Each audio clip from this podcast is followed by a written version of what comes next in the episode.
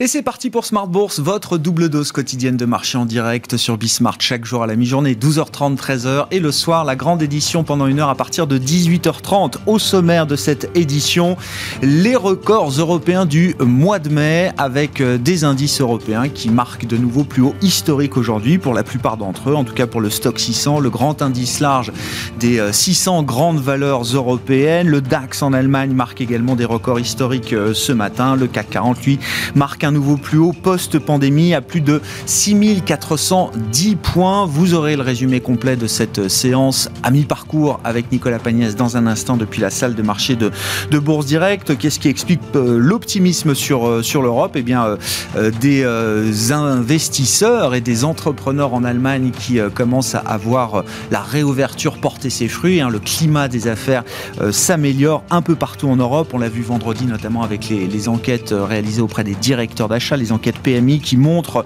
le rattrapage de la partie service qui s'accélère par rapport à, l'activité manufacturière. Et puis euh, l'activité fusion-acquisition également, hein, qui dope le DAX euh, aujourd'hui avec un gros deal dans les euh, foncières de logement, puisque le numéro 1 européen, Vonovia, rachète son concurrent allemand Deutsche Wohnen pour environ 18 milliards d'euros, 52 euros par action, soit une prime de 18% par rapport à la clôture de vendredi pour le titre Deutsche Wohnen.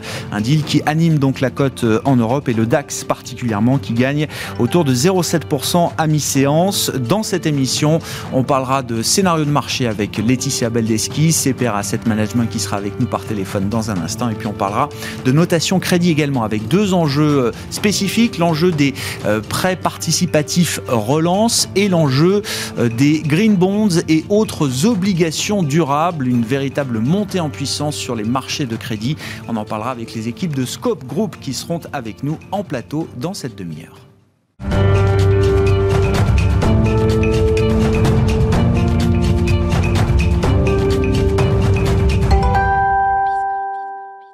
Une séance positive en Europe à mi-parcours de la journée. C'est le résumé complet chaque jour à 12h30 avec Nicolas Pagnès depuis la salle de marché de Bourse Directe. La tendance est hésitante à la Bourse de Paris euh, à la mi-journée, donc avec un CAC 40 qui évolue tout de même depuis ce matin au-dessus des 6400 points. Les investisseurs euh, parisiens qui ont tout d'abord pris connaissance des catalyseurs de la journée d'hier pour ceux qui n'étaient pas sur les marchés financiers en ce lundi de Pentecôte. Lundi de Pentecôte qui a été marqué euh, par la remontée du Bitcoin qui est revenu aux alentours des 39 000 dollars contre 32 000 quelques jours plus tôt. Mais une séance qui a surtout été marquée par l'exercice de communication de l'entreprise Solution 30 alors que la cote du titre Solution 30 était euh, suspendu depuis une dizaine de jours. L'entreprise Solution 30 qui a donc publié hier son rapport financier 2020 alors que le cabinet EY s'est dit de son côté dans l'impossibilité d'exprimer une opinion d'audit. Solution 30 a donc euh, annoncé saisir le président du tribunal de commerce de Bobigny afin de solliciter la désignation d'un conciliateur pour l'assister face aux éventuelles conséquences de l'absence d'opinion d'EY. Euh, Solution 30 qui a, a d'ailleurs annoncé en parallèle avoir lancé un processus de sélection de banquiers conseil afin de trouver de nouveaux actionnaires de référence, ce qui laisse entendre à plusieurs investisseurs qu'un retrait de la cote pourrait être possible. En attendant, Solution 30 a tout de même précisé que des anomalies non détectées pourraient être à la fois significatives et avoir un caractère diffus. Des conclusions réfutées euh, par l'entreprise. Il n'en reste pas moins que le titre Solution 30 a de son côté perdu 70% de sa valeur sur la journée d'hier à Paris. Les investisseurs parisiens qui ont également pris connaissance dans la matinée des clôtures asiatiques avec notamment des marchés chinois qui affichent une séance vigoureuse grâce à un apaisement des craintes autour de l'inflation. L'indice CSI 300 qui regroupe les principales capitalisations du pays gagnant 3,2% en clôture.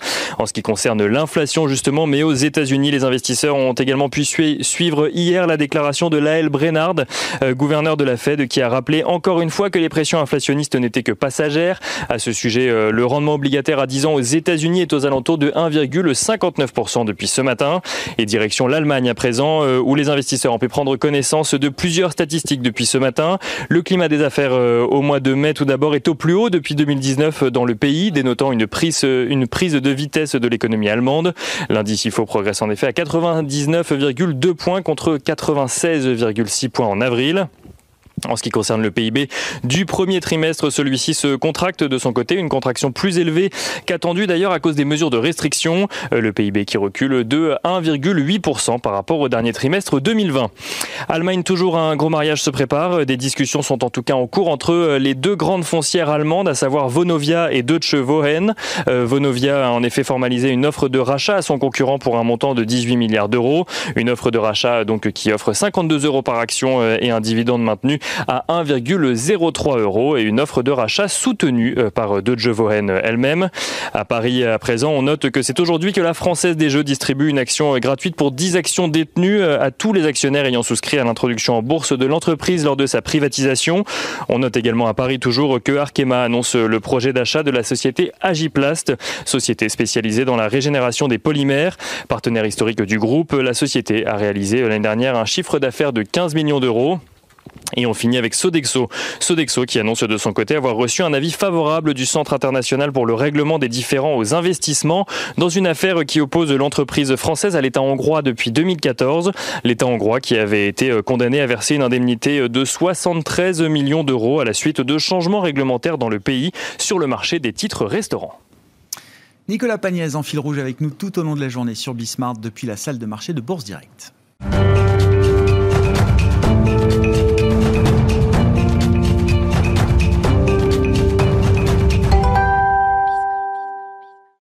État des lieux des marchés et c'est Laetitia Baldeschi qui est avec nous par téléphone pour entamer cette demi-heure de Smart Bourse à la mi-journée, la directrice des études et de la stratégie de CPR Asset Management. Bonjour et bienvenue Laetitia. Bonjour Grégoire. Merci beaucoup d'être avec nous. Vous avez, vous venez de mettre à jour vos, vos, scénarios tactiques de marché, des scénarios à trois mois qui ont été mis à jour. Eh bien, vendredi dernier, euh, Laetitia, c'est intéressant parce que on a une situation de marché qui devient euh, quasiment binaire. Alors, vous continuez de privilégier un scénario qui est un scénario positif marché, un scénario d'une normalisation graduelle à 60%, mais le seul scénario alternatif qui, qui reste, c'est un scénario de risque pour les, les marchés, hein, beaucoup moins positif pour les marchés actions euh, et les marchés obligataires. Et c'est un scénario qui pèse aujourd'hui 40% quand même dans la balance, celui d'un durcissement euh, euh, plus rapide que prévu peut-être de la communication de la Réserve fédérale américaine. Expliquez-nous peut-être le, le, rationnel de ces scénarios aujourd'hui pour les trois prochains mois, Laetitia, sachant qu'il y avait encore un, un troisième scénario jusqu'à il y a quelques, quelques jours maintenant qui a disparu pour vous dans le paysage des marchés. Effectivement, euh, Grégoire, nous avons supprimé euh, le deuxième scénario alternatif que nous maintenions depuis déjà euh, de longs mois, qui reposait en fait essentiellement sur une rechute de la, croissance qui viendrait d'une accélération, une reprise de la crise sanitaire, donc avec un retard trop important des vaccinations et autres, et qui donc pèserait sur la dynamique de reprise. À trois mois, nous ne l'anticipons plus. Pourquoi? Bah Parce que la, la vaccination avance très très rapidement, alors notamment évidemment centré sur les pays développés, je vous l'accorde. Euh, néanmoins, on le voit aux États-Unis, hein, euh, la normalisation de cette économie américaine euh, pour, se poursuit graduellement et l'Europe euh, a bien pris le train, je dirais, avec mmh. un petit peu de retard. Hein. Euh, on l'avait, on en avait parlé euh, sur cette antenne euh, il y a quelques semaines, mais ça y est, vous venez de le, mentionner tout à l'heure dans votre émission. Les, les, chiffres sont bons hein, pour l'Europe, avec des PMI notamment qui accélèrent. Donc tout ceci nous conforte dans l'idée que voilà, on, on, se normalise et à trois mois, il n'y a pas un vrai risque sur la croissance, la, cette dynamique de reprise de la croissance. Donc en fait, il ne reste pour nous à trois mois, encore une fois, et je le précise toujours, hein, mm. euh, c'est un objectif quand même qui est assez proche. Euh, finalement, ce qui nous, nous inquiète, c'est une accélération ou un dérapage sur les chiffres d'inflation hein, qui, qui pourrait provoquer une accélération du mouvement de, de durcissement euh, de, de la Fed, en fait, dans sa communication. On voit bien qu'elle commence euh, quelques membres du, du board ou des, des responsables des, des, des réserves locales, euh, régionales, pardon, réserve fédérale et régionale, euh, commencent un petit peu à évoquer l'idée qu'il faut commencer à parler du tapering, hein, donc parler du moment où on va diminuer des achats de titres, mais on est seulement à, une ébauche hein, de, mm. de, changement de communication. Et il nous semble que courant de l'été, euh, il y a une possibilité qu'on ait cette, euh, cette euh, modification de la, de la communication de la Fed un peu plus forte que ce que peut-être anticipent aujourd'hui les marchés, avec des chiffres d'inflation qui pourraient accélérer. Et puis quand on regarde notamment tous les indicateurs, alors évidemment les, les prix des matières premières, mais quand vous regardez notamment tous les indicateurs de prix payés des enquêtes de conjoncture aux États-Unis, c'est exceptionnel. Nous, nous atteignons des niveaux de prix payés euh, comparables à ce qu'on n'avait plus vu depuis les années 70. Mmh. Donc on voit bien qu'il y a une tension, qu'il y a une contrainte sur l'offre et tout ceci avec donc une offre qui se retrouve inférieure à la demande, qui peut avoir engendré des tensions inflationnistes plus grandes. Et puis on voit les les quelques dysfonctionnements sur les marchés du travail. Alors euh, évidemment encore centré sur les États-Unis, mais on commence à voir hein, des pénuries sur certains secteurs, des, des, problématiques d'inadéquation entre l'offre et la demande de travail. Et donc tout ceci pourrait également se traduire par des tensions salariales et donc de l'inflation sous-jacente euh, accrue. Comment est-ce que vous expliquez, euh, Laetitia, à ce stade, hein, et quand on essaye de comprendre la stratégie de la Réserve fédérale américaine, comment est-ce que vous expliquez qu'à ce stade, le, discours officiel soit encore aussi timide vis-à-vis du tapering, vis-à-vis d'un début de réduction progressive des, euh, du programme d'achat d'actifs? Je le rappelle, qui tourne à 120 milliards de dollars par mois, dont 80 milliards de, de treasuries. Est-ce que la Fed estime toujours à ce stade que les, les bénéfices de cette stratégie dite de, de sont encore largement supérieures aux, risques potentiels que cette stratégie peut aussi générer, euh, et notamment sur les marchés eh bien, euh, elle, a deux objectifs, hein, rappelons-le, l'objectif d'inflation, enfin de, prix, et un objectif de plein emploi. Or, qu'elle a rappelé et qu'elle a mis en, exergue, je dirais, euh, lors de sa, de sa revue stratégique l'été dernier. Et donc, cet objectif de plein emploi, il est loin d'être rempli, hein, puisque, comme euh, vous le savez, nous avons quand même beaucoup de personnes qui sont sorties du marché du travail, alors liées à un tas de phénomènes hein, d'accélération euh, de, de, de, contraintes liées à l'école et autres, mais sont sortis du marché du travail et donc on ne mesure pas hein, à travers le, taux de chômage tel qu'il est publié. Et puis euh, une des, des, secteurs qui, qui, ont quand même euh, très nettement euh, procédé à des licenciements et qui commencent seulement maintenant à recruter à nouveau. je pense notamment à tout ce qui est hôtellerie, restauration, par exemple. Donc on, on, on, le voit, on est en phase de reprise et sur le marché du travail, il ne faut pas oublier qu'on a encore plus de 8 millions de personnes qui n'ont pas retrouvé leur emploi qu'ils avaient avant cette crise. Donc on ne peut pas dire qu'on soit complètement sorti d'affaires et la Fed est contrainte par cela. Et, il est clair que, le, rappelez-vous, le, dernier rapport sur l'emploi publié au début du mois de mai était très décevant en la matière, hein, puisque les, créations d'emplois étaient très inférieures à ce que le marché anticipait, et donc donne euh, finalement donne quelque part implicitement raison à la Fed de ne pas se se, précipiter à, un mouvement de durcissement de, de sa politique monétaire, puisqu'on n'est pas revenu à une situation dite normale. C'est une normalisation, mais qui reste très graduelle et très lente. Donc, elle va se donner un peu de temps. Il nous semble que là, au mois de juin, elle aura donc un rapport supplémentaire. Lors de la prochaine réunion de politique monétaire qui est prévue à la mi-juin, eh bien, elle aura le rapport de l'emploi du mois de mai.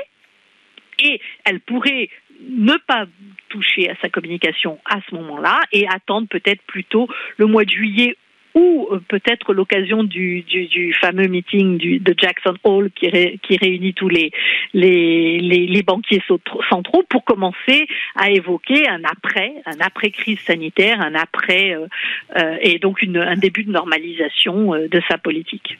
Mais trois mois quand même intéressants. Hein. Là, juin, juillet, août, des mois qui vont être importants pour euh, ajuster peut-être la, communication du côté de la Réserve fédérale américaine. On verra la, la, stratégie, comment est-ce que la Fed adapte sa stratégie à la réalité économique des prochains mois. Merci beaucoup euh, Laetitia.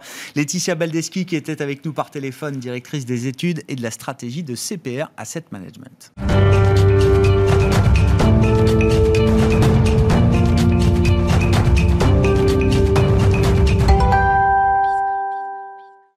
Et on parle des enjeux de la notation crédit avec nos invités de la demi-heure, de la mi-journée, euh, de la mi-journée, pardon, dans Smart Bourse, les équipes de Scope euh, Rating et Scope Group qui sont avec nous. Marc Lefebvre, le responsable du business développement pour la France, la Belgique et le Luxembourg de Scope est avec nous en plateau. Bonjour Marc, Bonjour bienvenue.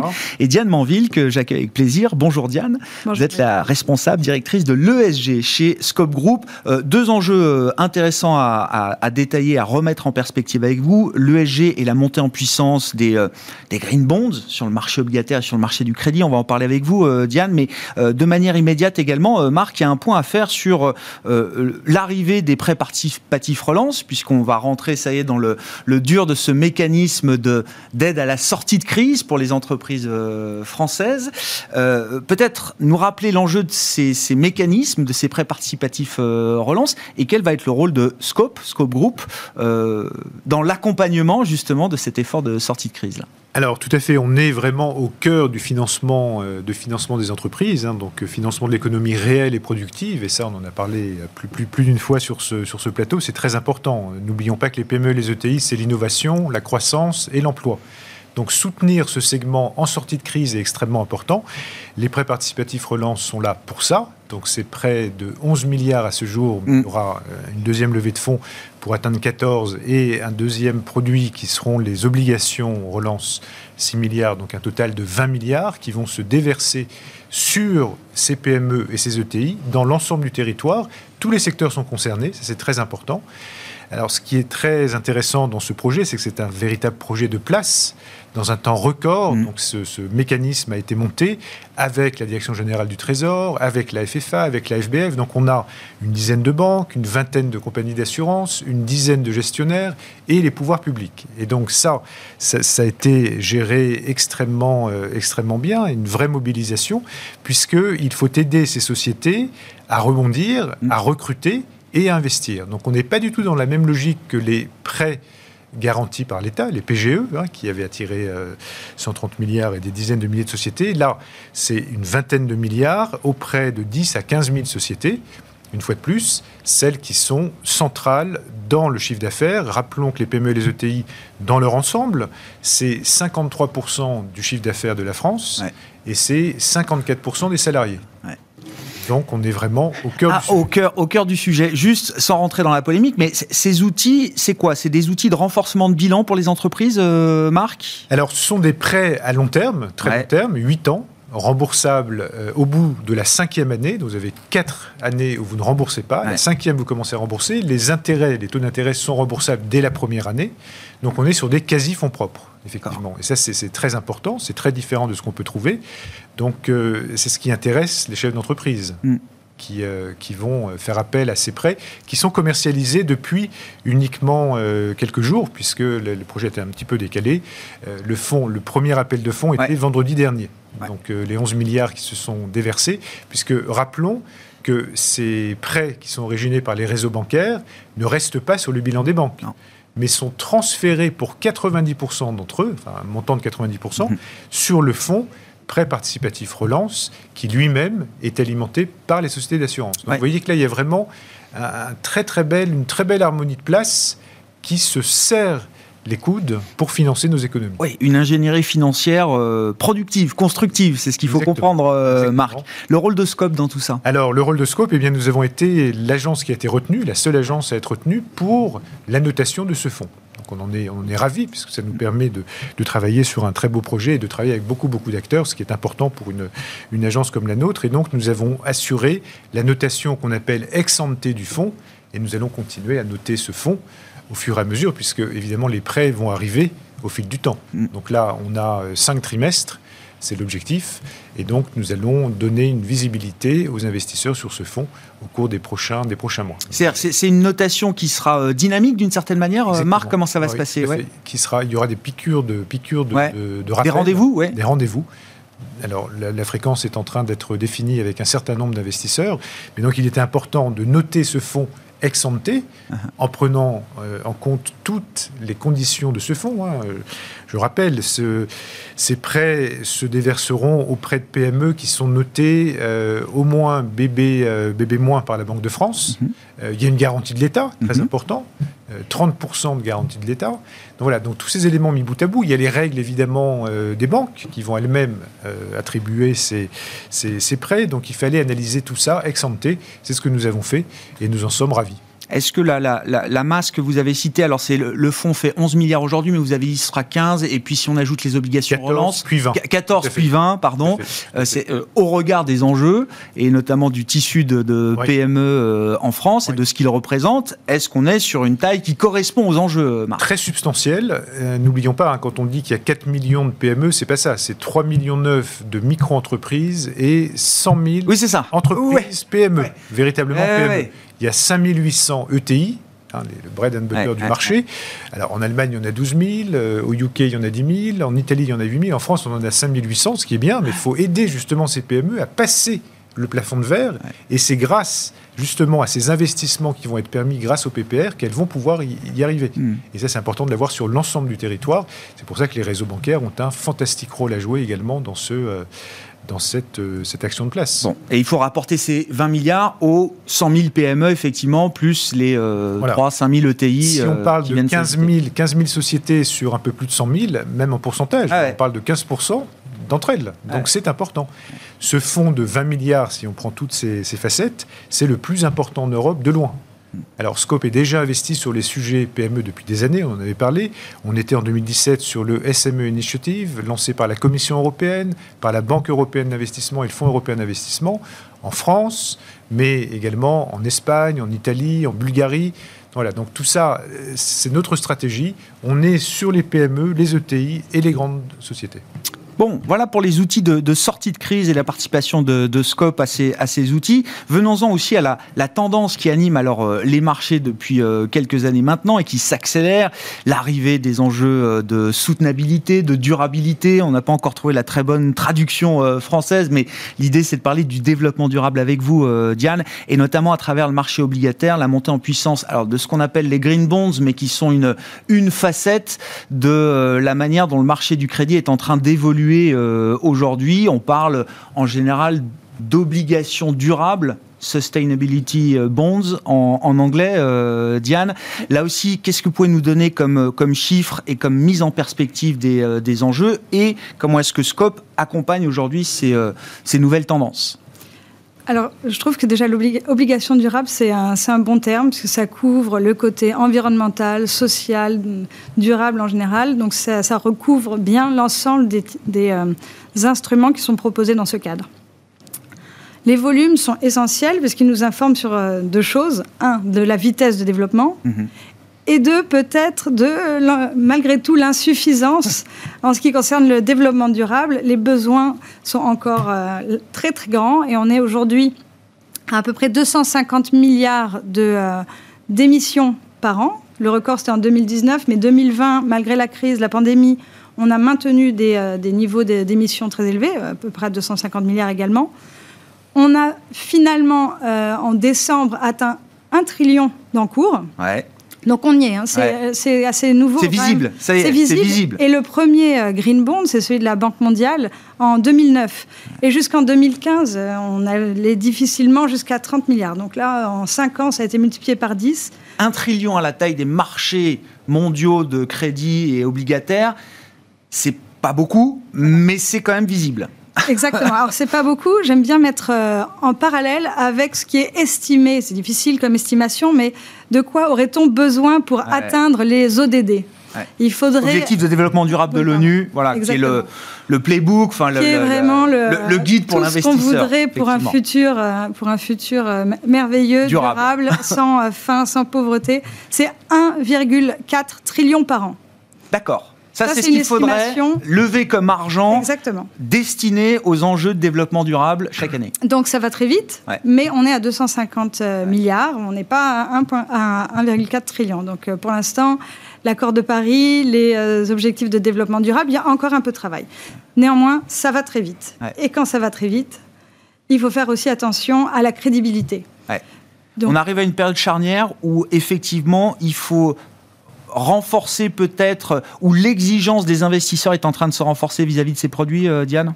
L'exigence des investisseurs, c'est évident, mais même, accordons-le aussi aux émetteurs, je pense que certains veulent démontrer qu'ils vont un peu plus loin que ce qui était même requis. Parce que Historiquement, il y a un, standard qui s'appelle les Green Bond Principles de, de l'ICMA, International Capital Market Association, qui, euh, qui a créé donc une sorte de cadre sur lequel il faut vérifier certains points pour être euh, considéré Green Bond. Mhm. Donc ça, c'est un standard. Et il y en a un autre encore plus, euh, peut-être plus dur, qui va dans le sens justement de la taxonomie verte, de toute la réglementation qui est à venir, et qui va dans le sens de l'exigence des euh, investisseurs et aussi des émetteurs. Donc, euh, en ce qui concerne l'offre chez Scope, bien sûr, on a cette euh, première approche de vérifier l'alignement avec ces Green Bond Principles, Social Bond Principles, il y en a pour tous les types d'émissions. Ça, ça se fait en amont de l'émission, euh, d'une certaine manière. Absolument. C'est tout ce qui concerne de, la vérification en amont de, de, l'émission et même euh, parfois en amont de la sélection des, euh, des actifs. Mmh. Donc, on va valider que tout est bien mis en place en termes de gouvernance, de sélection des, des actifs, qu'on a les bons critères. Et notre objectif, c'est de donner de la crédibilité à, à cette sélection. On a décidé d'aller au-delà du purement euh, nécessaire, de la base qui est nécessaire, en euh, rajoutant des informations qui vont être par exemple l'alignement avec les fameux ODD, savoir si un green bond ou un social bond contribue à tel ou tel objectif des Nations Unies. Euh, également, beaucoup d'alignement avec la, taxonomie verte qui, euh, qui s'installe et euh, qui devient vraiment la, la référence sur, euh, sur, le, sur le marché de, de, la finance verte. Mm-hmm. Et, et, une dernière chose, peut-être, c'est on a rajouté une analyse de l'émetteur. Parce que ce que disent les investisseurs, c'est que c'est bien de savoir qu'on prête sur un projet vert, mais on veut savoir aussi à qui on prête.